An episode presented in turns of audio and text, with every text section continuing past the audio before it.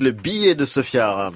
Bonjour à tous. Alors il y a encore quelques années, nous en étions là. Alors que les femmes utilisent en moyenne 11 000 tampons dans leur vie, les fabricants refusent de communiquer sur leur composition. Eh oui, c'était la belle époque. À la question Bonjour mesdames et messieurs les industriels, au fait, c'est quoi la composition des tampons que je m'enfile tous les mois depuis des années? La réponse des industriels était toujours la même.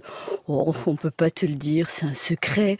Mais enfin, mesdames et messieurs les industriels, ça m'intéresse quand même un peu de savoir ce que vous mettez à l'intérieur de nos tampons par rapport au fait que nous, on se les met à l'intérieur du dedans de nous. Non, non, non, non, non, on vous le dit pas, c'est une surprise. Et quelques années plus tard, nous y voilà enfin. Dans son édition en kiosque aujourd'hui, 60 millions de consommateurs dévoilent les résultats d'une série d'essais sur des protections féminines. Des traces de résidus toxiques, polluants industriels ou pesticides y ont été détectées.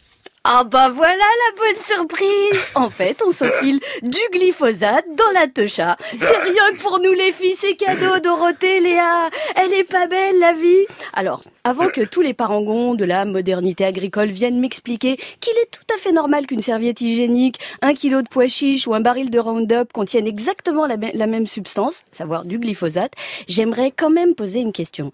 C'est quoi cette idée de mettre des herbicides dans nos culottes Pour tuer les mauvaises herbes ou pour nous éviter de nous retrouver avec une pelouse à la place du pubis Non, je veux bien que vous confondiez notre jardin secret avec un champ de maïs, mais il y a un moment où il faudra quand même redescendre un peu de la moissonneuse batteuse et discuter risques sanitaires ou tout simplement espérance de vie. Parce qu'aussi surprenant que ça puisse paraître, le réceptacle qui entoure le tampon et que vous avez tendance à considérer comme un hangar à herbicides, ça s'appelle une femme.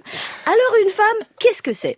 Eh bien c'est un organisme vivant et qui, comme tous les organismes vivants, aspire à le rester le plus longtemps possible et de préférence en bonne santé. C'est dingue, non?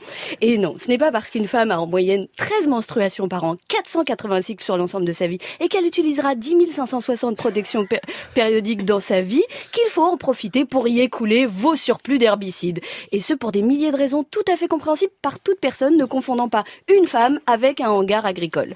Alors, si on pouvait éviter de nous empoisonner le minou et considérer ensemble qu'on est en droit de savoir exactement qui on invite dans nos culottes et quels seront les effets à court, moyen et long terme sur notre santé, parce qu'à ce jour, je suis pas certaine que beaucoup de femmes aient consciemment invité Monsanto ou d'autres industriels à venir nous rendre une visite aussi intime.